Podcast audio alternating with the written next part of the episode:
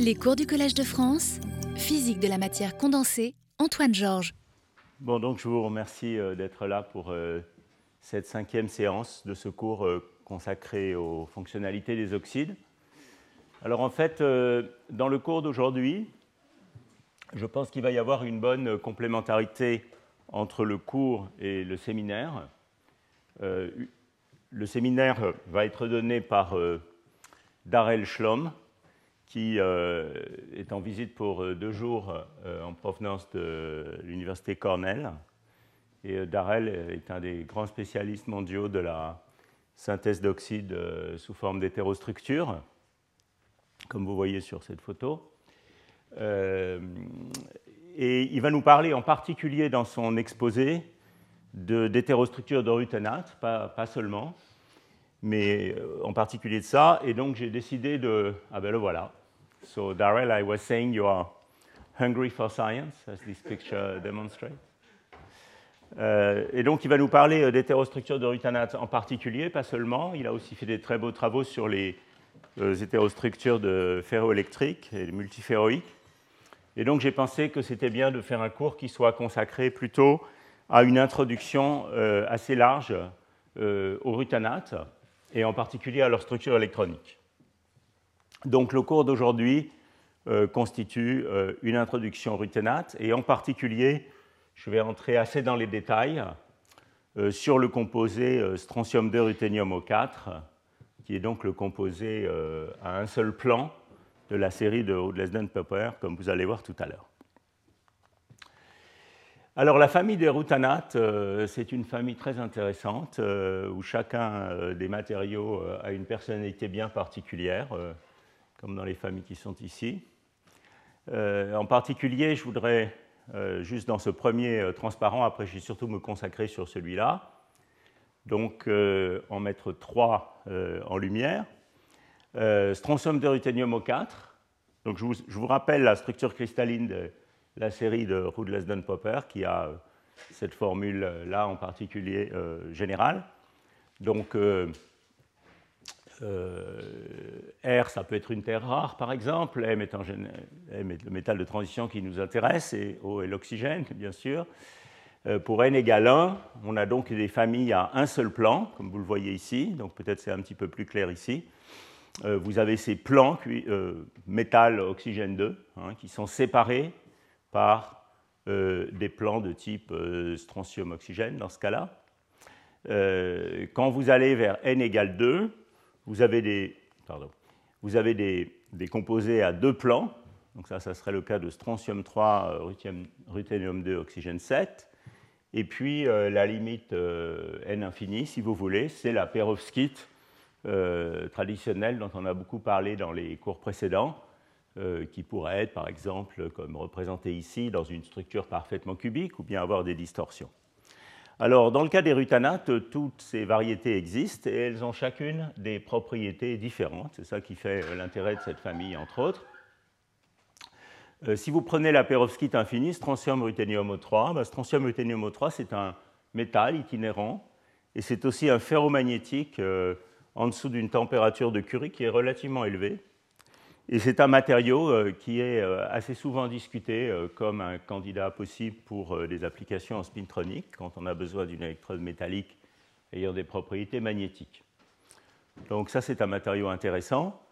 il y a aussi de la physique fondamentale intéressante associée à, ces perovskites, hein, à ces rutanates 1, 3. Par exemple, calcium ruthénium O3 est aussi un métal itinérant un peu plus distordu, mais il n'est pas ferromagnétique du tout. Donc la question, par exemple, est de savoir pourquoi. Euh, ce matériau-là est un peu exotique aussi. Euh, c'est également un, métal. Il n'est pas ferromagnétique, mais il a de fortes fluctuations magnétiques. Et sous champ magnétique, il a un comportement qu'on appelle métamagnétique, c'est-à-dire avec une très grande non-linéarité d'élémentation en fonction du champ. Et puis finalement, donc, euh, ce, matériau a un plan, strontium 2 ruthénium O4, qui est un métal, un bon métal à basse température, avec des propriétés euh, de liquide de Fermi en dessous d'une certaine température euh, de l'ordre de 25 Kelvin à peu près, vous allez voir ça tout à l'heure. Et euh, il a fait un peu la une au moment de sa découverte, il y a un peu plus maintenant d'une vingtaine d'années, parce que c'est un supraconducteur avec des propriétés supraconducteurs avec un pairing de symétrie exotique, dans lequel le couplage spin-orbite joue probablement un rôle important. Et la nature exacte de la phase supraconductrice n'est pas encore tout à fait l'objet d'un consensus pour ce matériau-là. Euh, et comme je vais vous le montrer, euh, au-delà de ses propriétés de basse température, de propriétés de liquide de Fermi, de supraconductivité, ce matériau euh, est également intéressant en ce qui concerne l'ensemble des crossovers qui sont, qui sont observés en fonction de la température et soulève pas mal de questions fondamentales intéressantes. Donc la suite du cours va être entièrement focalisée sur ce matériau à un plan strontium 2, ruthénium O4. Alors, strontium 2, ruthénium O4, euh, c'est un matériau euh, qu'on peut un petit peu considérer comme, si vous voulez, euh, l'hélium 3 de ce domaine des oxydes de métaux de transition, une sorte de, de matériau de test. Pourquoi? Parce qu'on on peut synthétiser, et ça c'est vraiment les choses qu'ont fait Yoshima Eno à Kyoto, euh, on peut synthétiser des monocristaux extraordinairement purs et extraordinairement gros. Donc voilà l'exemple. L'échelle est bien correcte ici. C'est bien un monocristal de 10 cm de long. Et donc vous voyez que, euh, qui est très pur, avec des résistivités euh, résiduelles à basse température très faibles. Et donc vous voyez que euh, c'est le rêve du physicien de la matière condensée ou du chimiste de la matière condensée, en particulier la possibilité de synthétiser ces monocristaux très purs et de grande taille, va permettre euh, de faire toute une série d'expériences qu'il est souvent difficile de faire dans d'autres oxydes.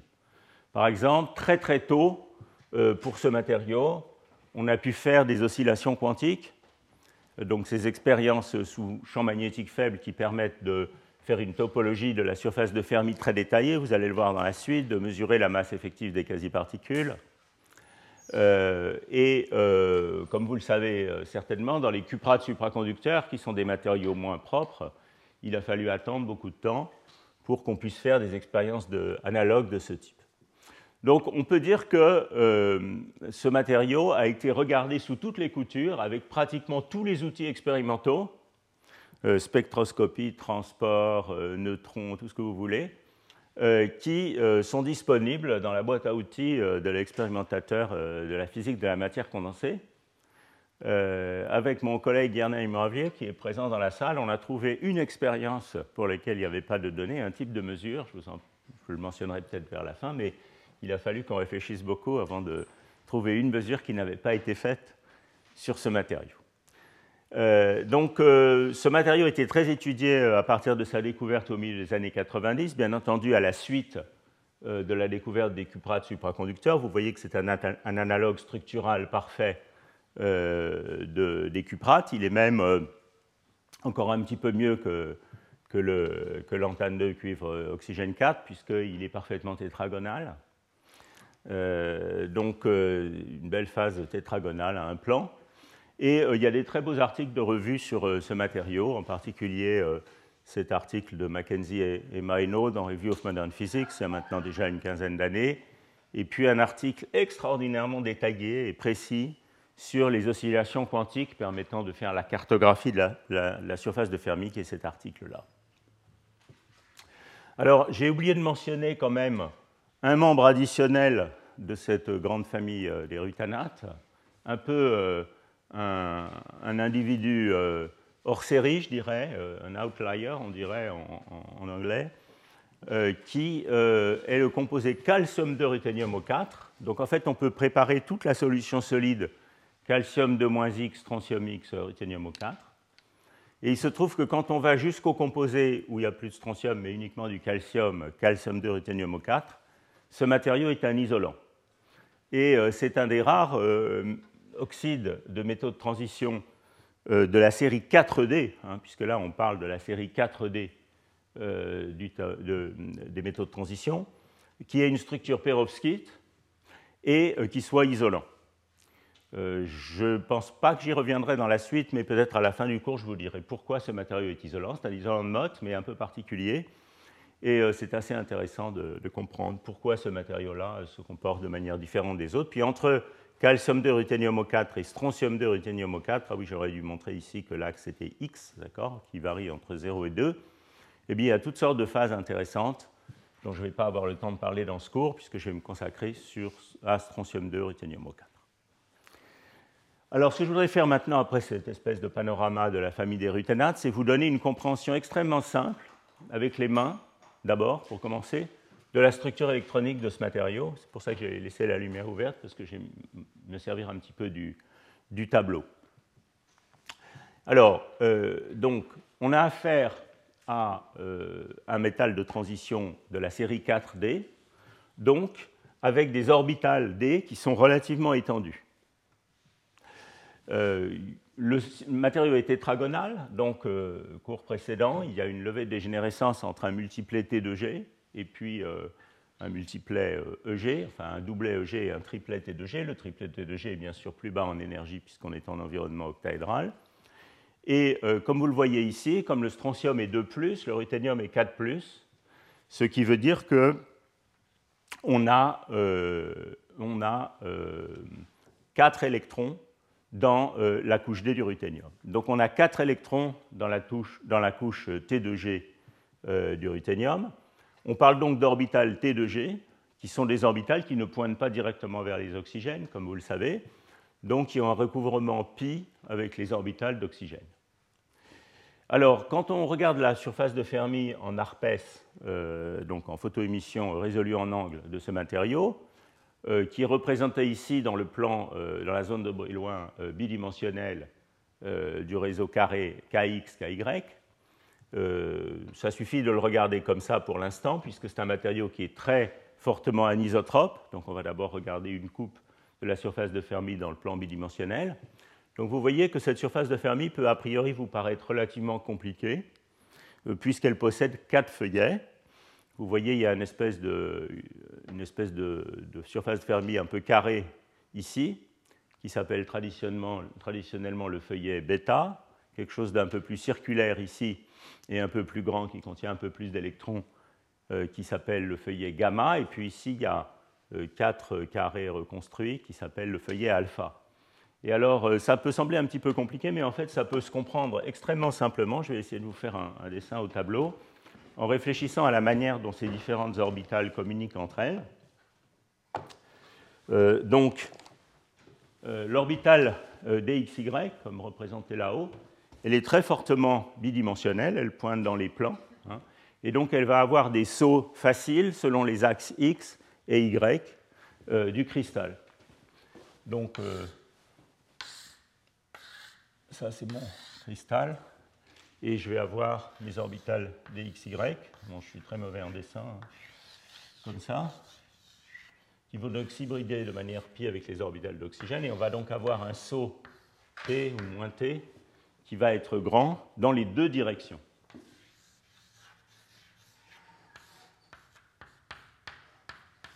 Et donc ça, en première approximation, ça va nous donner une surface de Fermi. Donc ici, je vais dessiner la zone de Brillouin bidimensionnelle. Kx, Ky, avec le point gamma ici, 0, 0. Et puis, moins pi sur a, pi sur a, moins pi sur a, pi sur a, c'est censé être un carré. Et donc vous voyez ici que cette euh, surface de Fermi va produire quelque chose qui va être en fait relativement circulaire, parce qu'il y a ici aussi, si je dessine la quatrième orbitale qui est là, il y a aussi ici, comme vous allez le voir tout à l'heure, un saut, moins T1, qui est relativement grand, qui lui est un recouvrement direct selon la diagonale entre ces orbitales. Donc tout ça va nous donner dans ce plan un feuillet, euh, une surface de Fermi, qui n'est pas tout à fait circulaire, mais, mais presque circulaire, disons, et qui est donc ce feuillet qu'on appelle gamma, qui est principalement dû aux orbitales dxy, qui ont un très bon recouvrement dans les plans et donnent une bande bidimensionnelle avec une largeur de bande qui est assez grande. Elle est assez grande parce qu'on a affaire à des orbitales 4D qui sont assez étendues. Et donc, quand vous allez le voir dans le transparent suivant, la largeur de bande de l'orbitale DXY euh, est presque 4 électronvolts. Donc c'est quelque chose qui est relativement grand.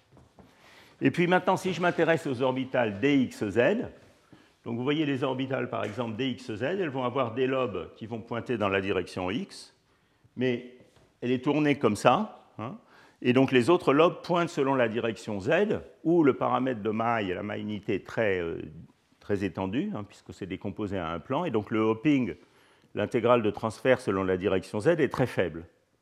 Donc le principal saut interorbital des orbitales dxz va être selon la direction x, avec un tout petit saut selon la direction y.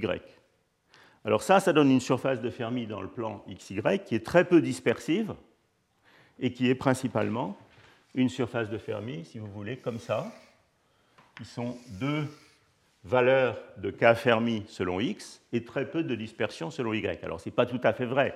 Il y a évidemment une petite dispersion selon y aussi, comme vous allez le voir tout à l'heure. Et puis même raisonnement pour les orbitales dyz, qui cette fois sont principalement dans la direction y et vont donner une surface de Fermi comme ça. Alors ça, c'est ce qui se passerait si les dxz et les dyz n'avaient pas d'hybridation. En fait, à travers des sauts plus distants, il y a une petite hybridation. Et donc, il y a une, reconstruction de cette surface de Fermi ici au point d'intersection hein, en une surface presque carrée, comme ça, qui est à l'intérieur de la surface rouge. Donc maintenant, j'efface ça, qui est donc le feuillet bêta et puis des poches comme ça, disons de type plutôt trou, qui sont au coin de la zone de Brillouin et qui constituent le feuillet alpha. Donc vous voyez comment, avec euh, juste un tout petit peu d'intuition sur les recouvrements entre orbitales et leur euh, directionnalité, on peut assez facilement expliquer la forme de la surface de Fermi ici.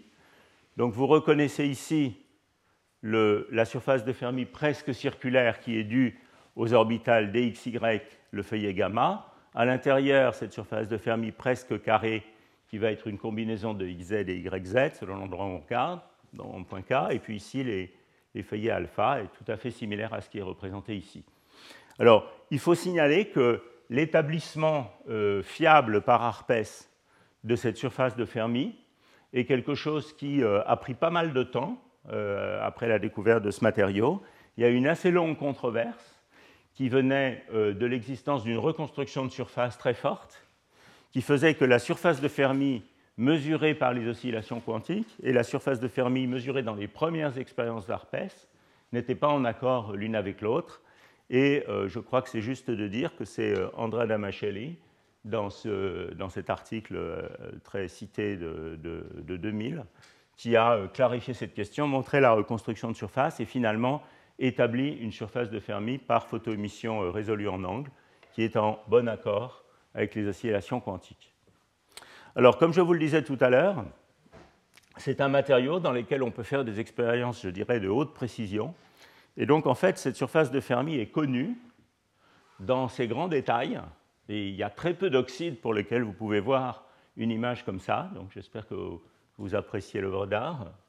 Euh, ça, c'est une reconstruction tridimensionnelle cette fois. Donc vous reconnaissez KX, KY, avec le feuillet gamma en jaune, le feuillet central bêta au milieu un peu carré, et puis ces tubes alpha de cette manière-là. Vous voyez qu'il y a une dispersion selon Z, hein, une certaine ondulation selon Z, qui n'est pas nulle, qui est due au hopping selon Z, mais qui est faible. Et euh, cette reconstruction-là euh, provient des mesures d'oscillation quantique à basse température en particulier mené dans l'équipe de Mackenzie euh, et collaborateurs euh, à la fin des années 90. Voilà, donc euh, une remarquable cartographie, je dirais, de la surface de Fermi, qui par la même occasion démontre l'existence de bonnes quasi-particules avec des durées de vie très longues qui se forment à basse température, puisque dans un matériau, pour pouvoir observer ces oscillations quantiques, il faut que le libre parcours moyen euh, soit euh, grand euh, pour qu'on ait le temps de faire des oscillations avant de, rencontrer une collision.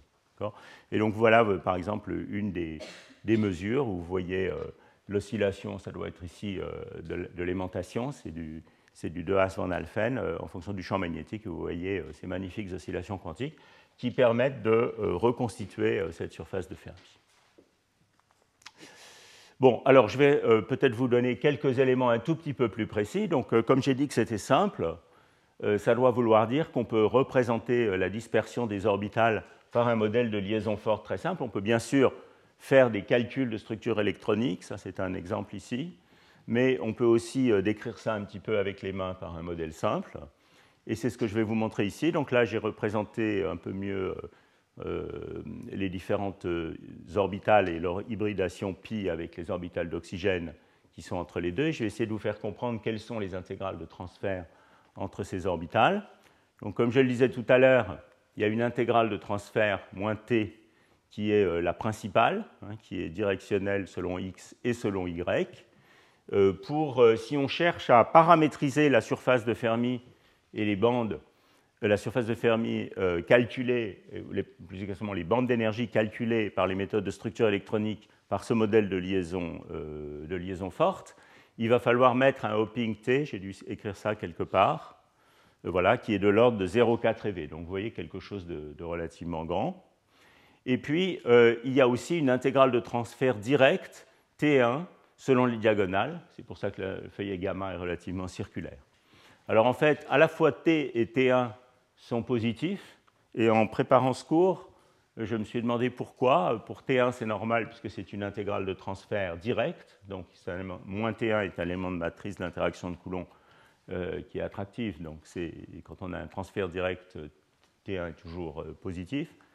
Mais ici, euh, le, hopping se, fait par les oxygènes.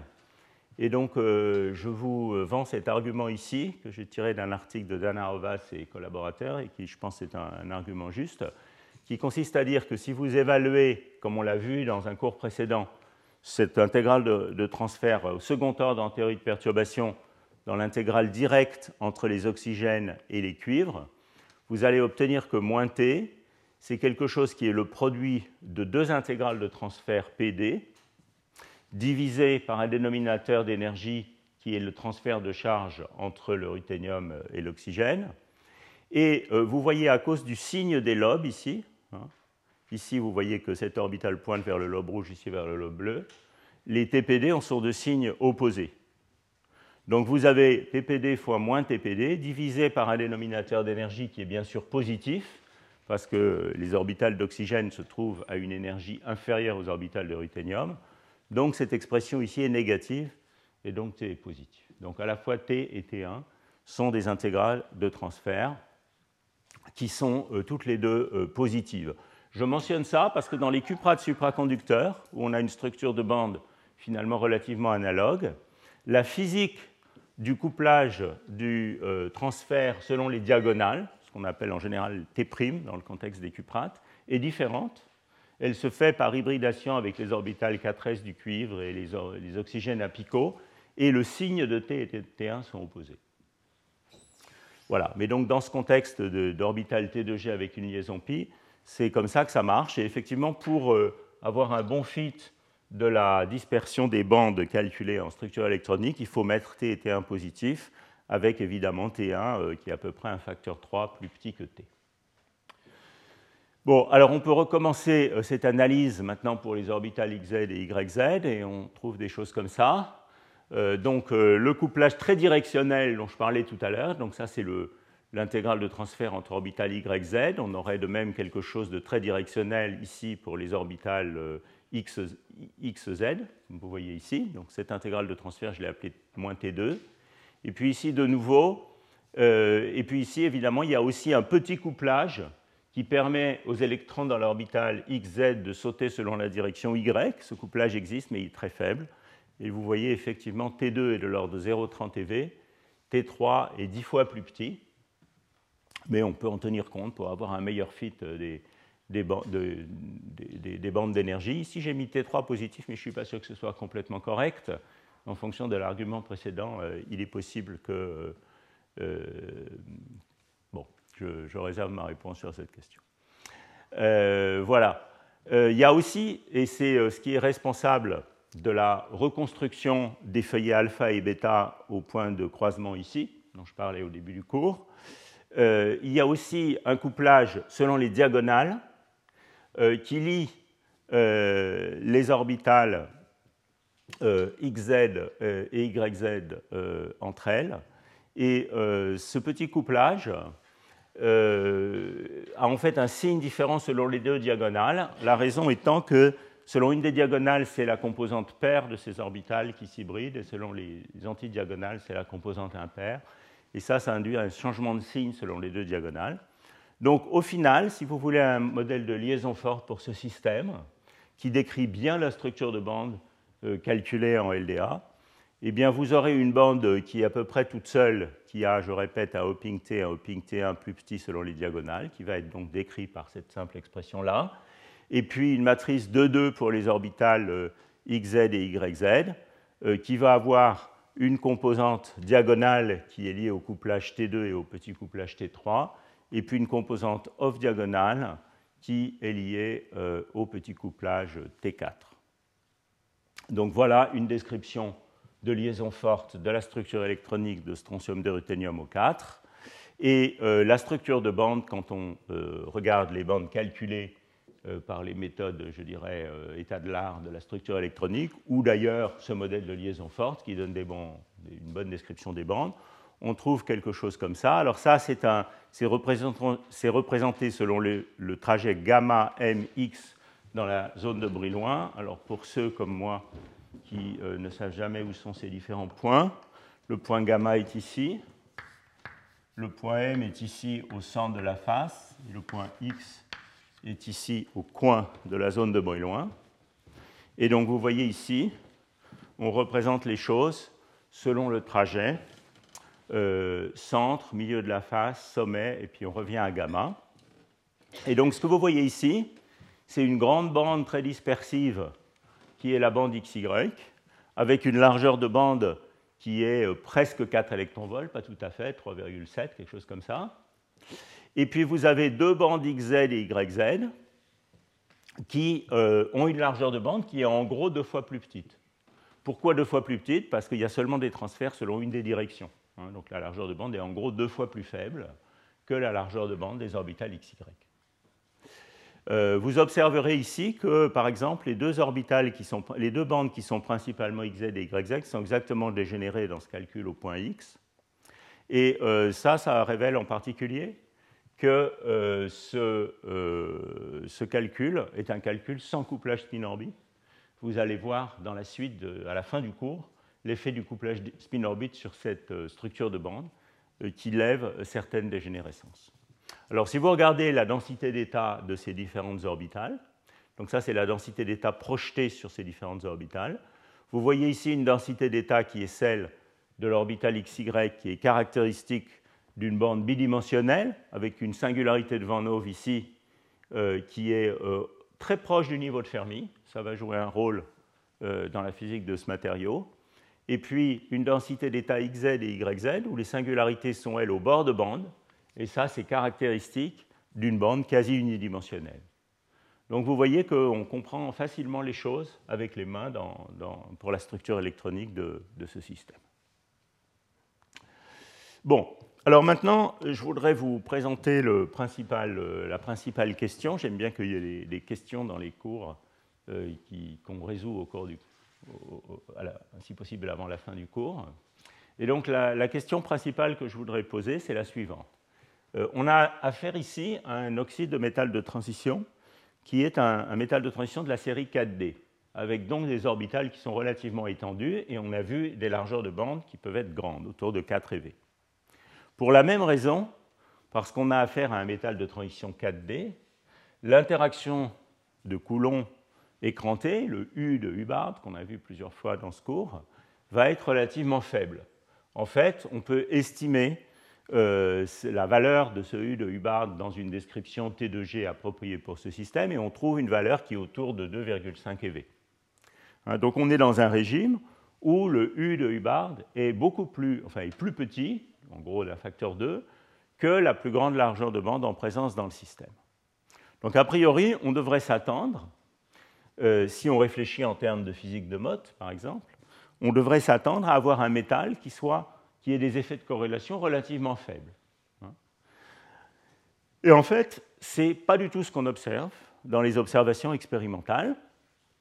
on observe au contraire un métal qui certes est un bon métal euh, par les standards des oxydes à basse température, mais qui a des signes de corrélation tout à fait évidents. Vous allez en voir euh, plusieurs dans la suite. Par exemple, une susceptibilité magnétique qui, jusqu'à très basse température, ne suit pas une loi de Pauli, mais indique plutôt des moments magnétiques fluctuants, un peu de type Curie-Weiss. Ça, c'est une première chose. D'autre part, comme on peut faire les oscillations quantiques et des expériences de photoémission résolues en angle précises, on peut regarder ce qu'on appelle la masse effective des quasi-particules, ou, si vous voulez, la manière dont la vitesse de Fermi des différentes bandes d'énergie, telle que mesurée en ARPES ou mesurée par oscillation quantique, est changée par les interactions par rapport à un calcul de simple structure électronique. Et on trouve que ces renforcements de masse effective, je vais revenir un petit peu plus tard sur la définition de ce terme, euh, est grande. Euh, le renforcement de masse effective pour euh, les orbitales XY, donc celle du feuillet gamma, est de l'ordre de 5. Et pour les orbitales XZ et YZ, il est de l'ordre de 3.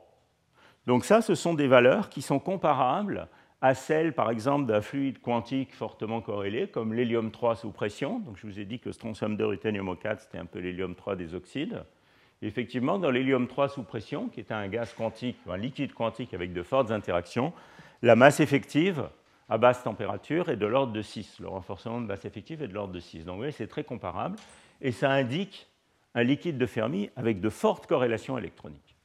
Donc, la question, c'est comment est-ce qu'il est possible d'avoir un système avec des largeurs de bande grandes, des U relativement faibles, aucun signe que ce matériau est vraiment proche d'une transition de Mott, et néanmoins des, évidences que ce matériau est fortement corrélé, et c'est ça que je voudrais euh, aborder euh, dans au moins la première partie de la suite de ce cours.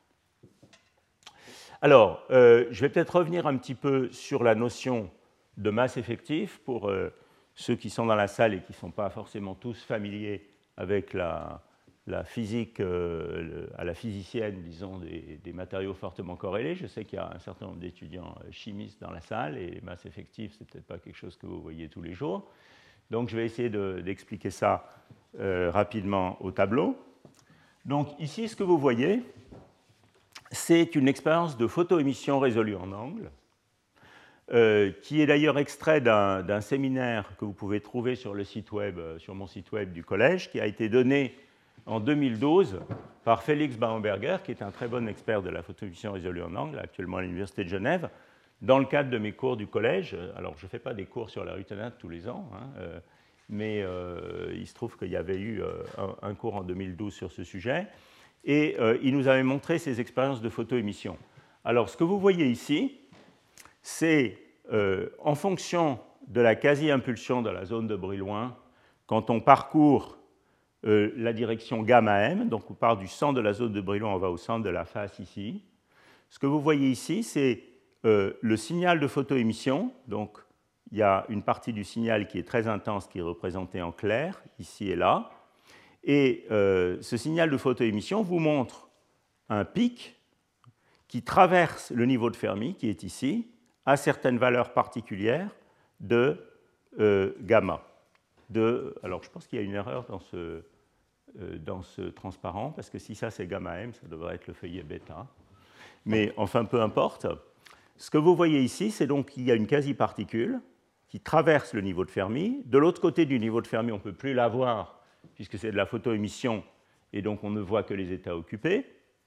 Et vous voyez qu'on peut euh, regarder la vitesse de Fermi, puisque euh, la manière dont l'énergie varie en fonction de K-Kf définit la vitesse de Fermi, et comparer cette vitesse de Fermi à celle qu'on obtiendrait par un calcul de structure de bande, qui sont ces lignes vertes. Et vous voyez clairement que euh, la vitesse de Fermi du feuillet gamma est beaucoup plus faible que ce qu'on prédirait par un calcul de structure électronique, et de même, la vitesse de Fermi du feuillet alpha est plus faible c'est un peu moins le cas, mais un peu plus faible que celle qu'on euh, prédirait par un calcul de structure électronique. Donc voilà ici euh, une autre expérience euh, avec aussi Félix Baumberger qui montre cette, cette, dispersion.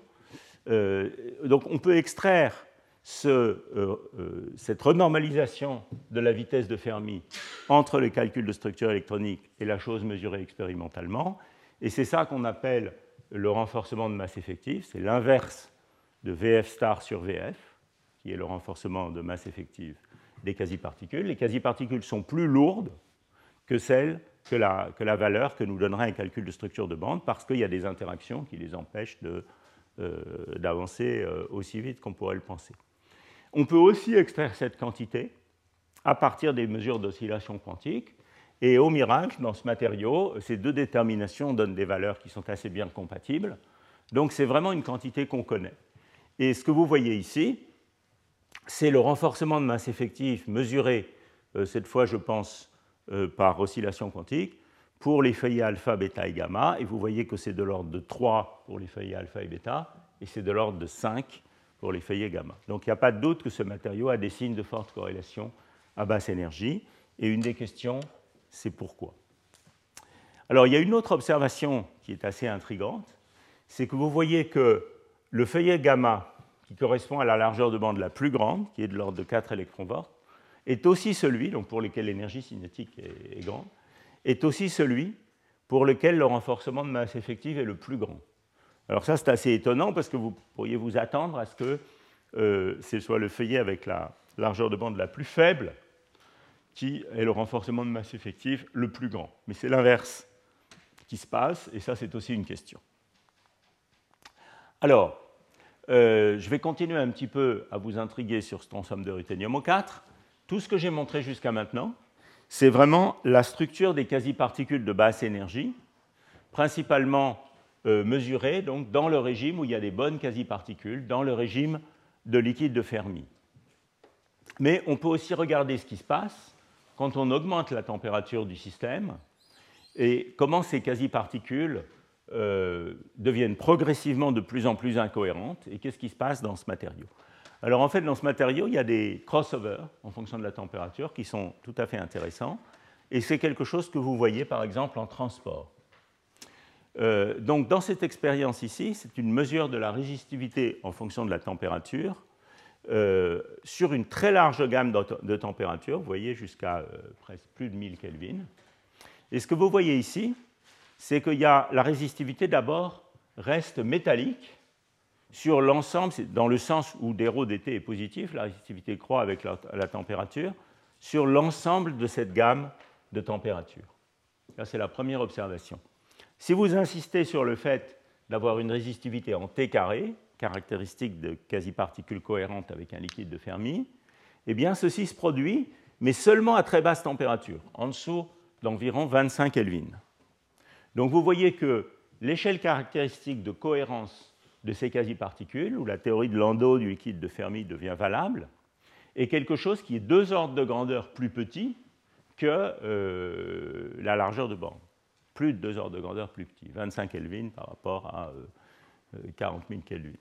Donc c'est quelque chose d'absolument euh, de, tout petit. Il y, a, il y, a, une énorme normalisation entre les échelles électroniques naïves et la température de cohérence du liquide de Fermi.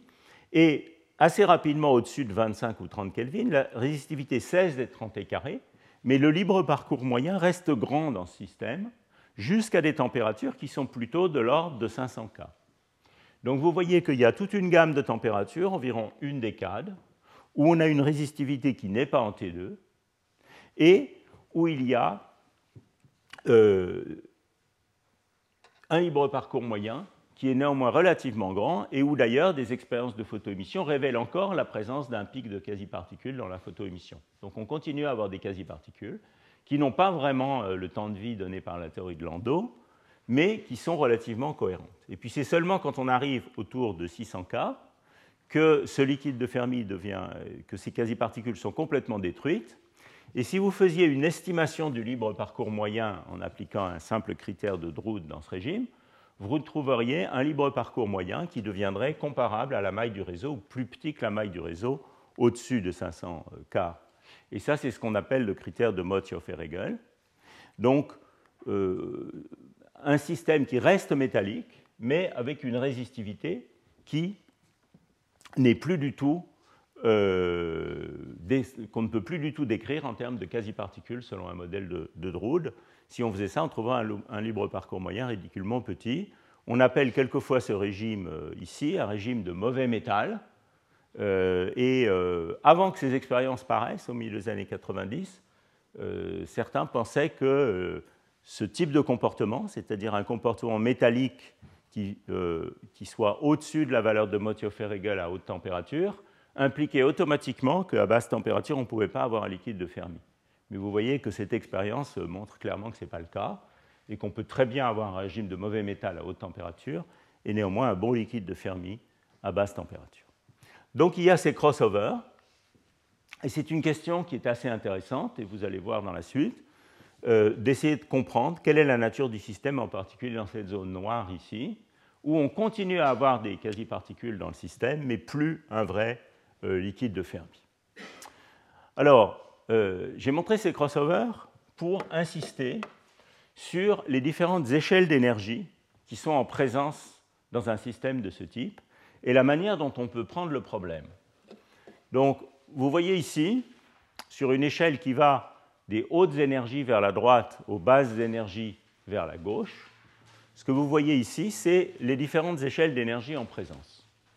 Donc, vous avez d'abord le U, euh, où la largeur de bande, qui serait la plus haute échelle du système, la largeur de bande pour les orbitales XY de l'ordre de 4 eV. Et puis vous avez U. U est de l'ordre de 2 électronvolts. Donc ça, c'est vraiment notre échelle de haute énergie. Si je continue à descendre le long de l'axe des énergies, la première échelle d'énergie que je vais rencontrer, c'est le couplage de Hund, qu'on peut euh, estimer dans ce système autour de 0,3 eV quelque chose comme ça, euh, par différentes méthodes, je ne vais pas euh, entrer dans les détails, qui est aussi comparable au hopping individuel dont j'ai parlé tout à l'heure, au recouvrement, aux intégrales de transfert entre orbitales, selon une direction particulière, pour au moins les plus grandes d'entre elles. Donc vous voyez qu'il y a ces deux échelles d'énergie, U et le couplage de Hund, qui définissent la, physique de haute énergie du problème. Si on continue à descendre dans ce flot d'énergie, on va trouver ici à peu près trois fois plus bas, le couplage spin-orbite, qui dans ce système est de l'ordre de 0,1 eV. Et puis finalement, à très très basse température, on va trouver l'échelle caractéristique de formation des quasi-particules de Landau, où, euh, où euh, tout est en euh, le temps de vie, l'inverse du temps de vie est en oméga 2, etc. Et on va trouver que on voit, d'après les manips de transport, que cette échelle d'énergie est de l'ordre de 25 Kelvin. Donc vous voyez qu'ici, il y a trois ordres de grandeur euh, en échelle d'énergie qu'il faut couvrir. Et il y a un petit peu deux approches pour faire ça.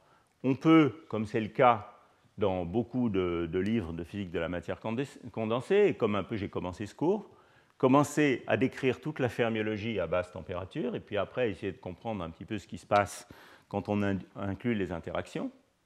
Mais on peut aussi prendre un point de vue qui est un point de vue euh, complémentaire et différent, qui consiste à partir des hautes énergies, à comprendre la physique qui est induite par les interactions d'abord, et ça c'est ce qui va nous définir les multiplets atomiques d'une couche D4 avec U et J, et ensuite essayer de comprendre quand on va le long du flot d'énergie vers les basses énergies, comment, avec le recouvrement des orbitales atomiques entre elles dans le solide, une physique de quasi-particules et de quasi-particules métalliques finit par émerger à basse température. Donc ça, c'est l'approche que euh, dans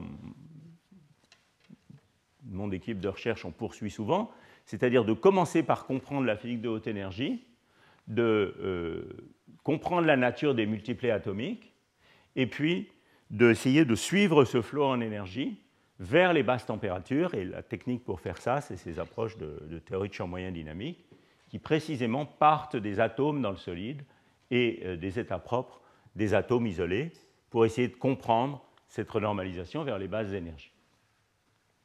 Bon, alors pour faire ça, euh, il faut comprendre comment se comportent quatre électrons dans une couche T2G en présence de ces interactions. Et donc c'est ça que je vais vous montrer ici. Alors, je vais passer un petit peu là-dessus, j'y reviendrai dans la suite.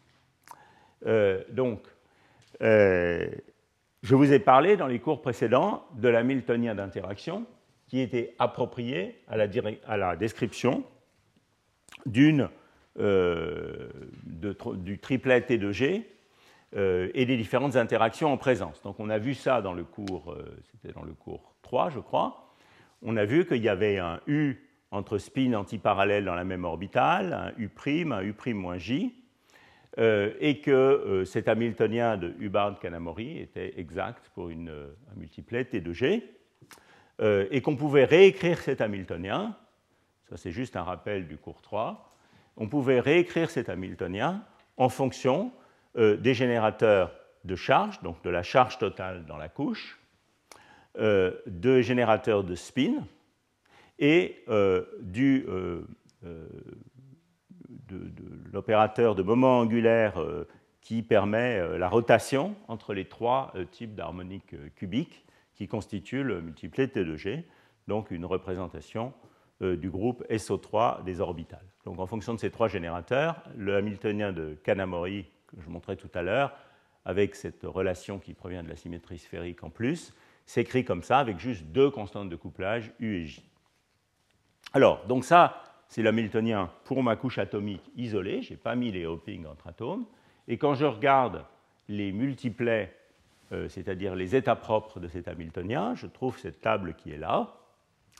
Euh, et évidemment, la composante de cette table qui nous intéresse le plus, c'est celle où il y a 4 électrons dans la couche. Donc ça, c'est le nombre d'électrons, n. Ça, c'est le nombre quantique de spin L, et ça, c'est le euh, S, et ça, c'est le nombre quantique orbital L. Et donc, le cas qui nous intéresse, c'est euh, les états, le secteur de l'état fondamental, où il y a quatre électrons dans la couche T2G. Et vous voyez que, en l'absence de couplage de Hund, ce multiplet aurait une dégénérescence 15, 9 plus 5 plus 1. Mais en présence du couplage de Hund, c'est évidemment l'état avec S égale 1 et L égale 1, maximum, qui gagne. Et la dégénérescence de cet état n'est plus que 9. Donc le problème qu'on a ici, c'est 4 euh, électrons dans une couche T2G qui, quand je prends en compte ces interactions U et J, me donne un multiplet dégénéré 9 fois, donc beaucoup d'états possibles.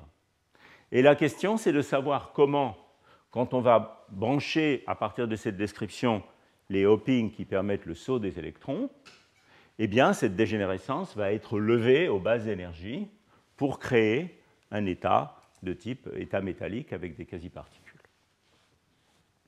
Alors, ce que vous allez voir euh, dans la suite de, ce cours, c'est qu'en fait, ce processus euh, ne se fait pas de manière euh, avec une seule échelle de crossover. Donc, si je reprends mon flot d'énergie ici, ici, quelque part à très haute température, j'ai mes neuf états qui constitue, le multiplet L égale 1, S égale 1. Et la question, c'est comment, quand je baisse l'énergie du système, je vais progressivement écranter, si vous voulez, ces degrés de liberté locaux. Et en fait, ce qu'on peut montrer dans ces systèmes, c'est qu'il y a deux échelles d'énergie caractéristiques qui apparaissent. Une première échelle d'énergie qui est associée à l'écrantage ou à la suppression des degrés de liberté orbitaux, qui est très grande, qu'on peut estimer dans ce matériau comme étant en gros quelque chose comme 1000 K, donc à peu près la température, même un peu plus haut que la température où on entre dans le régime de mauvais métal. Et puis ici, une température caractéristique où ce sont les degrés de liberté de spin qui finissent par ne plus fluctuer. Et cette température est beaucoup plus faible elle est proche de la température, disons, de liquide de Fermi ou un peu supérieure. Donc comment est-ce qu'on peut voir ça expérimentalement? Ici, évidemment, on va avoir une susceptibilité magnétique de type poly. Mais ici, comme on va avoir des spins qui fluctuent,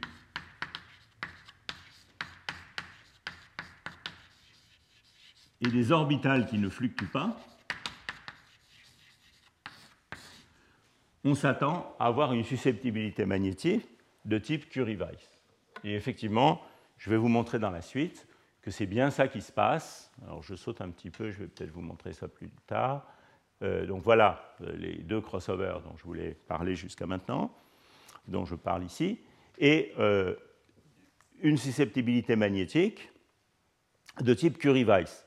Alors ça, c'est quelque chose qu'on peut mesurer par différentes méthodes, mais en particulier, il y a ces mesures de, de, résonance magnétique nucléaire qui, en regardant différents noyaux du système, en tenant compte des différents couplages hyper fins, permettent même de remonter aux différentes composantes orbitales qui contribuent à la susceptibilité magnétique.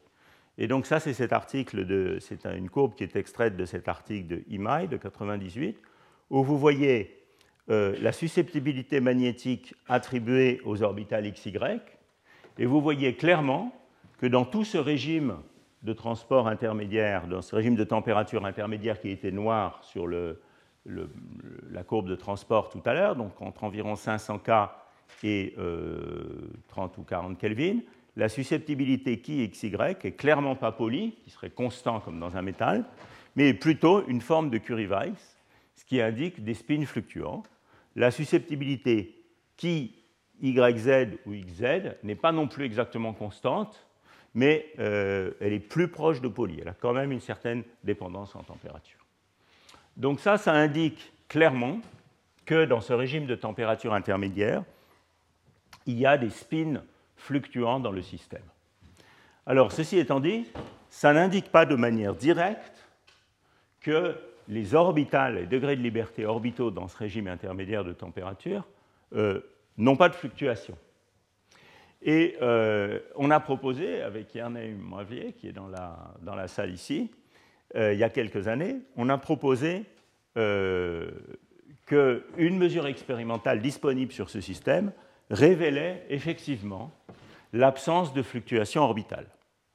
Donc ça, c'est un, article qui est paru relativement récemment, mais qui remonte à des travaux relativement anciens qu'on a fait ensemble et qui part d'une observation sur ce système et sur l'ensemble des rutanates d'ailleurs, qui avait été faite euh, dans le groupe, en particulier euh, dans le laboratoire, euh, au laboratoire CRISMAT à Caen par Sylvie Hébert, et c'était la thèse de Klein ici, qui montrait que si je regarde le pouvoir thermoélectrique des ruténates en fonction de la température, pour, non seulement pour euh, strontium ruténate de 1,4, mais aussi pour d'autres ruténates, on a un comportement qui est comme ça. À basse température, on a un comportement linéaire en T, ce qui est caractéristique du pouvoir thermoélectrique d'un métal, très petit, linéaire en température. Et puis quand on commence à atteindre ce régime de crossover intermédiaire qu'on voyait tout à l'heure en transport, on a un plateau du euh, coefficient Zibek avec une valeur qui est autour de 30 microvolts par Kelvin, qui est relativement grande pour un métal, qui est positive et qui remarquablement est à peu près la même dans tous les différents rutanates, donc les différentes composantes de cette famille variée dont je parlais tout à l'heure. Et la question qu'on s'est posée avec Erney, et que les, collègues de Caen s'étaient d'ailleurs posée avant nous, euh, est de savoir si cette valeur relativement universelle du pouvoir thermoélectrique dans les rutanates révèle quelque chose de fondamental sur le système ou si c'est juste un accident de la nature. L'explication qu'ils avaient proposée à l'époque, c'est la suivante. Si je regarde la dégénérescence de ce multiplé avec 4 électrons D dans la couche T2G des rutanates, comme je vous l'ai expliqué tout à l'heure, si je regarde la dégénérescence totale, je trouve une dégénérescence 9. C'est ce qu'on a vu dans le tableau précédent. Mais si je tiens compte uniquement des degrés de liberté de spin, alors je trouve une dégénérescence plus faible, qui est seulement 3, qui est juste le fait qu'on a un spin 1, 2 fois 1 euh, plus 1. On peut regarder également la dégénérescence des configurations voisines, qui consisterait à ajouter un électron ou enlever un électron, et on peut regarder ces dégénérescences, soit pour la dégénérescence totale, soit si on tient compte uniquement des degrés de liberté orbitaux, des degrés de liberté de spin. Évidemment, la réponse dépend de ce que j'autorise à faire fluctuer dans le système ou pas. Alors, il se trouve que le coefficient Zibek, alors ça, je ne vais pas euh, vous expliquer en détail la physique du coefficient Zibek euh, parce que j'y ai consacré euh, deux années de cours dans les années précédentes, mais il se trouve, juste pour résumer le point, que ce coefficient Zibek au moins pour des systèmes qui sont relativement localisés, donc plutôt pour des isolants, peut être relié aux dégénérescences de ces configurations. Et donc, une mesure du coefficient Zibek, c'est quelque chose qui euh, euh, nous renseigne sur quelles sont les configurations fluctuantes dans un régime de température donné. Alors, si vous faites une estimation euh, en utilisant ce qu'on appelle la formule de Heikes, peu importe les détails, si vous faites une estimation de ce coefficient Zibek en supposant que dans ce régime, les spins et les orbitales fluctuent ensemble, vous trouvez une valeur du coefficient Zibek qui est moins 17 microvolts par Kelvin, donc complètement en désaccord avec les résultats expérimentaux, négatifs.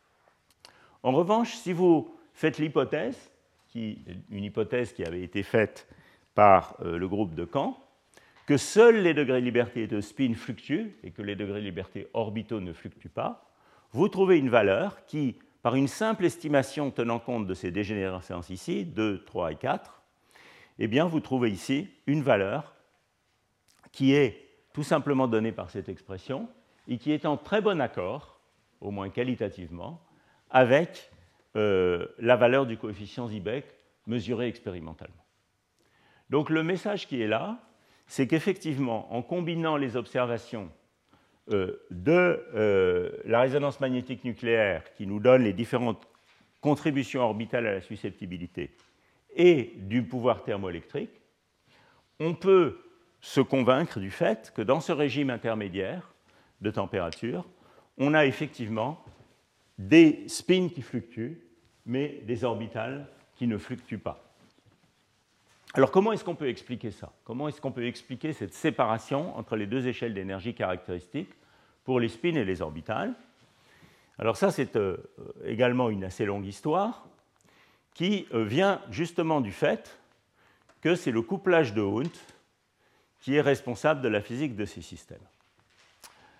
Euh, donc, vous avez vu dans l'hamiltonien d'interaction, donc je vais essayer de résumer brièvement cette histoire parce que le temps, le temps passe.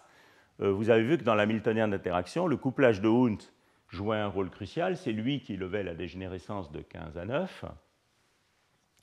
Et euh, on a vu également au cours 3 que ce couplage de Hund avait un rôle très important pour comprendre quelle était, quelle était la valeur critique de U ou de la largeur de bande nécessaire pour obtenir un isolant de Mott. Donc, je vous rappelle brièvement l'argument. C'est un argument qu'on a vu au cours 3 on a vu qu'en présence d'un couplage de Hund, euh, si on faisait une simple estimation des énergies de transfert de charge pour changer la valence de n, n à n plus 1, n plus 1, n moins 1, eh bien on voyait que euh, dans le cas d'une couche demi-pleine, le couplage de Hund baissait très fortement la valeur critique de l'interaction, alors que dans le cas d'une couche qui n'était pas demi-pleine, le couplage de Hund avait tendance au contraire à augmenter la valeur du U critique. Donc ça, c'était un aspect du couplage de Hund qu'on a vu au cours 3, qui éloigne la transition de Mott en la poussant, pour une couche non demi-pleine, à des valeurs de U critique très grandes. En fait, c'est la raison pour laquelle ces ruténates ne sont pas proches d'une transition de Mott. C'est une couche qui n'est pas demi-pleine, et euh, le, critère de la transition de Mott que vous pouvez euh, estimé à partir de ces simples estimations qui sont ici, eh bien, nous donnerait une valeur de U critique beaucoup, beaucoup plus grande que 3 électronvolts. Donc, vous pouvez vous, convaincre de cette manière qu'effectivement, ces matériaux ne sont pas proches d'une transition de Mott. Alors, s'ils ne sont pas proches d'une transition de Mott, comme je posais la question au début du cours, pourquoi ont-ils ces signes de forte corrélation? Alors, ça, c'est parce que euh, cette histoire-là, ce n'est qu'un visage du couplage de Hund. Il y a en fait un deuxième aspect, et ce deuxième aspect, il est résumé sur ce transparent, euh, qui est un, graphe extrait euh, d'un article de revue qu'on a écrit avec euh, Luca de Medici, qui vient d'entrer dans la salle, et, et, qui vous montre la renormalisation de masse effective. Alors ce Z ici peut être interprété comme le poids spectral des quasi-particules ou comme M sur M étoile, donc l'inverse de la renormalisation de masse effective en fonction de U pour différents couplages de Hund. Dans le cas d'une couche T2G avec 4 électrons, comme approprié pour les ruténates. Alors, si vous regardez cette représentation, ce que vous voyez, c'est que quand il n'y a pas de couplage de Hund, donc J égale 0, on a une masse effective qui augmente, qui va finir par devenir très grande et diverger, au point de transition de Mott ici, qui est le point noir. Quand vous branchez le couplage de Hund, ce qui se passe, c'est que, comme je l'expliquais tout à l'heure, la valeur critique de U est considérablement augmentée, donc elle va être ici à des valeurs très grandes et irréalistes pour ce matériau de, euh, U, mais en même temps, la renormalisation de masse effective augmente ou le Z diminue quand on augmente le couplage de Hund. Donc il y a deux effets du couplage de Hund. Un effet qui est de pousser la transition de Mott jusqu'à des très grandes valeurs de U, et un effet qui est dans la phase métallique de donner une augmentation de la masse effective des quasi-particules, qui est euh, une augmentation rapide au fur et à mesure qu'on augmente le couplage de Hund J. Alors en fait, on peut résumer tout ça, si vous voulez, en disant que, alors ça c'est un peu amusé dans cet article, euh, on peut résumer tout ça en disant que le couplage de Hund, il a deux visages. Il a un visage qui pousse euh, la transition de Mott à des grandes valeurs, donc il va avoir tendance à euh, éloigner le système de la zone de transition de Mott, mais il a un autre visage qui a tendance à corréler les quasi-particules, à donner des quasi-particules lourdes. Et c'est pour ça que dans ce système, on n'est pas près d'une transition de Mott, mais on a des quasi-particules qui sont des quasi-particules lourdes et des fortes corrélations électroniques. Euh, dans cet article de revue, on a résumé tout ça dans une sorte de, diagramme de phase, enfin ce n'est pas vraiment un diagramme de phase, mais plutôt une sorte de cartographie, dans lequel, alors je vais passer quelques minutes à expliquer cette cartographie, parce qu'elle est un petit peu euh, assez riche, donc euh, ça demande un peu d'explication. Donc ce qu'on a représenté ici, dans cette carte, c'est le remplissage graduel de la couche D, de la couche T de G, depuis une couche T de G complètement vide, 0 électrons, jusqu'à une couche T de G complètement pleine, donc au maximum 6 électrons. Donc ça, c'est l'axe des X. Selon l'axe des ordonnées ici, vous avez la valeur de U normalisée à la demi-largeur de bande du système, qu'on a appelé ici D, et euh, les barres noires ici vous indiquent la valeur de U sur D qui correspond à l'isolant de Mott. Donc vous voyez euh, le premier aspect du couplage de Hund, qui est que pour une couche demi-pleine, c'est-à-dire 3 électrons dans une couche T de G, eh bien c'est très facile de faire euh, un isolant de Mott, le U critique est très faible, alors que pour des couches non demi-pleines, eh le U critique sur D est beaucoup plus grand. Les croix ici sont les valeurs que vous obtiendriez euh, en absence du couplage de Hund. Donc vous voyez comment le couplage de Hund est efficace pour baisser le U critique ici, et au contraire ici pour éloigner le U critique de la zone de couplage faible. Donc ça, c'est la première observation. C'est le premier, premier, visage, si vous voulez. C'est la manière dont le couplage de Hund change la transition de mode. Le deuxième visage, il est donné par le code de couleur de cette courbe. Une couleur bleue intense, ça veut dire des quasi-particules très faiblement renormalisées par rapport euh, euh, à, l'absence d'interaction, euh, donc une masse effective de l'ordre de 1, de l'ordre de la masse de bande.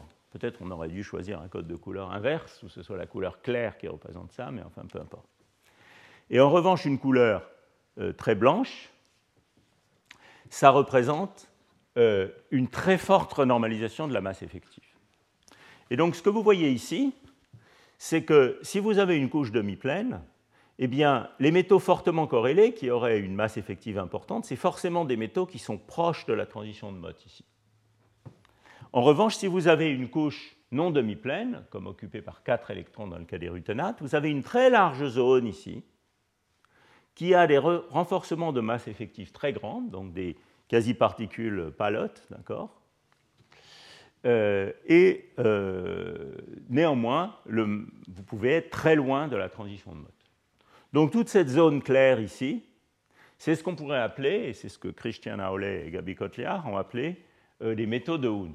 Ce sont des métaux qui sont corrélés, non pas en raison de leur proximité d'une transition de mode, mais à cause de l'abaissement de l'échelle de, cohérence des quasi-particules par le couplage de Hund.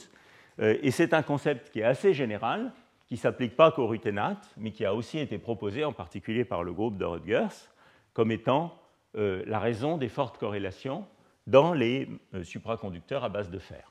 Donc les tinctures de fer, les calcogénures de fer, etc. Euh, donc ça, c'est la, deuxième observation. vous voyez sur cette carte les deux visages du problème et cette zone claire qui est la zone des métaux de Hund. Et la troisième chose qu'on a essayé de montrer sur cette, euh, sur cette, carte, alors il faut prendre ça avec un grain de sel, parce qu'évidemment cette carte, elle ne prend pas en compte certains aspects essentiels, comme les levées de dégénérescence du champ cristallin euh, du multiplet T2G dont j'ai parlé dans d'autres cours. ce qu'on a placé sur cette carte, c'est différents matériaux de la série des métaux de transition 3D et de la série des métaux de transition 4D. Donc ce que vous voyez clairement ici, bien sûr, c'est que les métaux de transition 3D, ils ont typiquement des valeurs de U sur D qui sont beaucoup plus grandes, parce qu'ils ont des U plus grands, par exemple pour les vanadates, on a vu de l'ordre de 4 à 5 3 à 5 électronvolts, et des largeurs de bande plus petites, des largeurs de bande peut-être de 2 à 3 EV, et donc ils vont être situés par ici. En particulier, si vous avez une couche demi-pleine, c'est sûr qu'un tel matériau va être un bon isolant de Mott, et c'est le cas de strontium MnO3, qui est une couche manganèse 4, euh, euh, avec un spin 3,5 et euh, une couche T2G demi-pleine et un bon isolant de Mott. donc ils vont se situer par là. En revanche, les métaux de transition 4D, comme ces ruténates, ils vont se situer à des valeurs beaucoup plus faibles de U sur D, et vous voyez en particulier toutes les, indications qu'on peut avoir sur U et sur D ici, nous disent que strontium ruténate, enfin que les ruténates dont je parle ici, sont dans cette zone. Donc ils sont très loin de la transition de Mott, mais ils ont des fortes corrélations à cause du couplage de haute. Donc voilà un petit peu comment on peut mettre ensemble ces différents euh, visages du couplage de haute pour faire une sorte de cartographie euh, pour se repérer dans les différents oxydes et savoir un petit peu où ils sont positionnés dans cette carte qui vous renseigne à la fois sur euh, la distance de la transition de Mott et le renforcement de masse des quasi-particules. Alors, qu'est-ce que je veux vous raconter d'autre sur ce problème? Euh, Pour finir ce cours,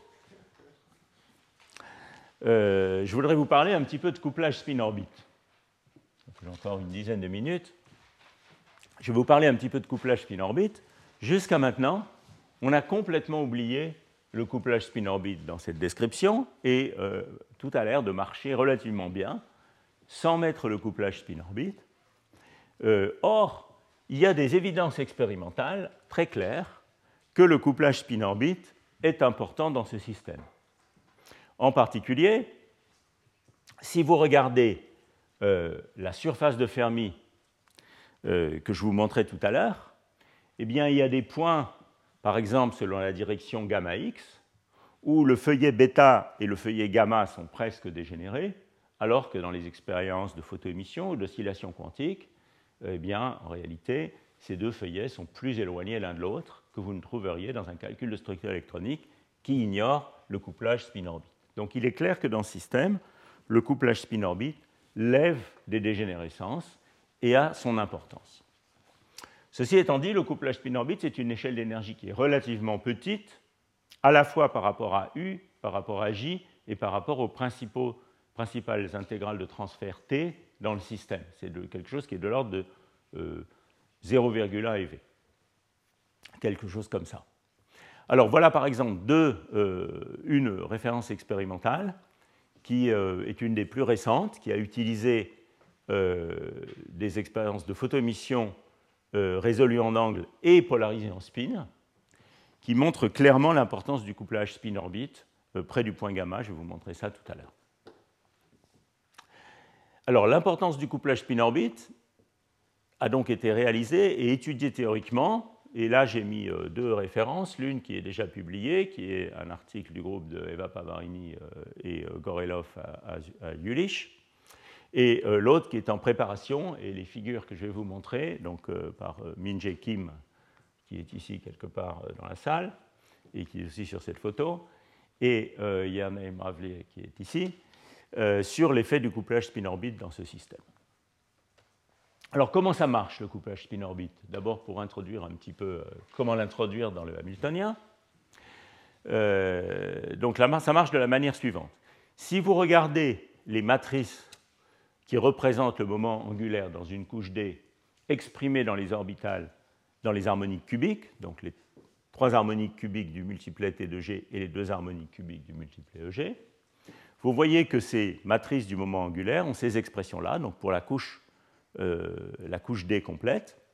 Et ce que vous pouvez observer, c'est que les sous-matrices ici 3,3 qui représentent l'action du moment angulaire dans le multiplet T de G, eh bien, à un signe près, coïncident avec les générateurs d'une représentation L égale 1, donc on pourrait appeler P en langage de chimiste si vous voulez, de SO3.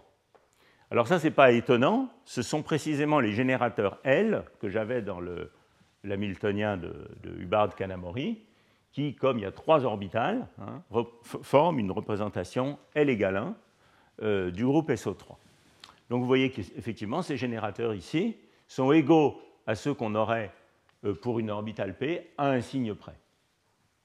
Alors cette observation permet de facilement réécrire le couplage spin-orbite. Le couplage spin-orbite, c'est simplement ça. Hein. C'est un opérateur à un corps, un potentiel dépendant du spin et des orbitales qui agit sur mes électrons.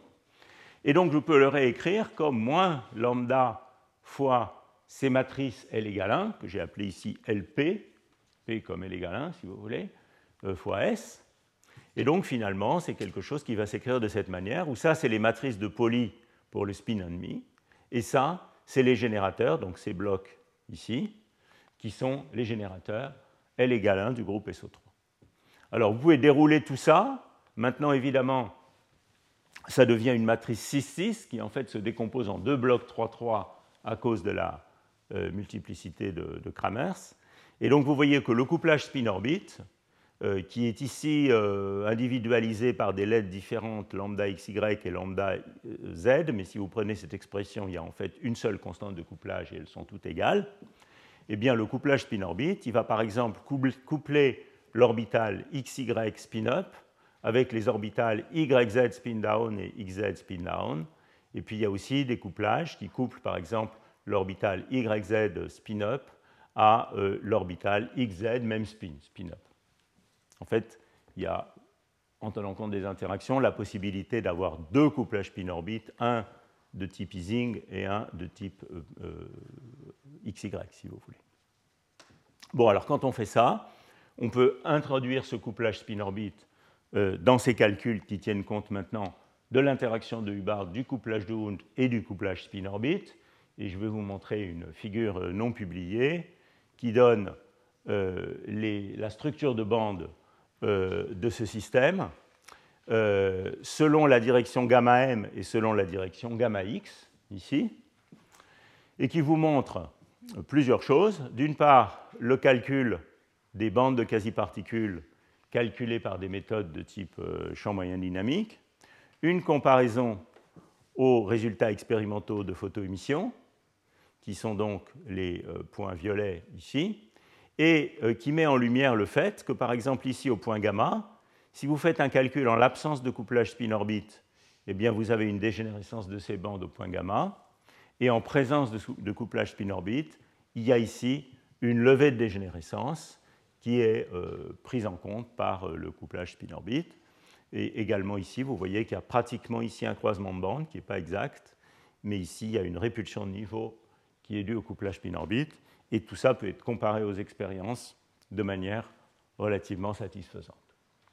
Voilà, alors euh, pourquoi est-ce que j'ai parlé du couplage spin-orbite euh, Parce que euh, c'est important de prendre, de prendre, conscience du fait que bien que les degrés de liberté orbitaux ne fluctuent pas dans ce régime, quand on tombe dans le régime de basse énergie ici, où on retrouve des quasi-particules cohérentes, elles sont néanmoins sensibles au couplage spin-orbite, et que euh, ce couplage spin-orbite a aussi son importance pour comprendre vraiment la nature de la phase supraconductrice dont je ne vais pas parler dans ce cours. je vais passer là-dessus. Pareil pour la surface de Fermi. Euh, vous pouvez voir qu'il y a ici cette levée de dégénérescence selon la direction gamma x.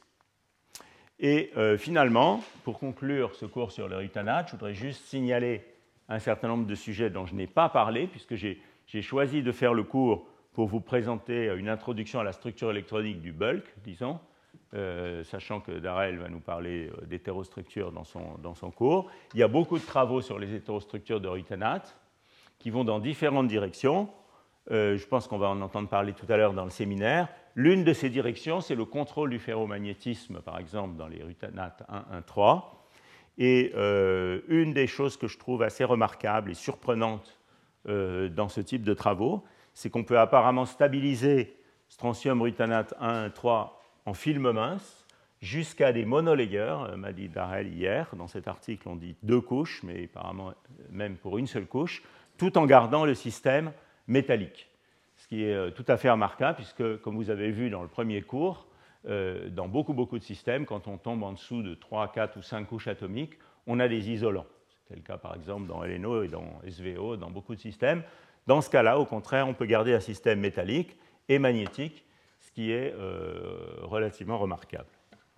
Voilà, bon, je vous remercie. Et on prend une pause d'un quart d'heure. On va commencer à 11h35, disons avec le séminaire de, Tarel. Retrouvez tous les contenus du Collège de France sur www.colège-2-france.fr.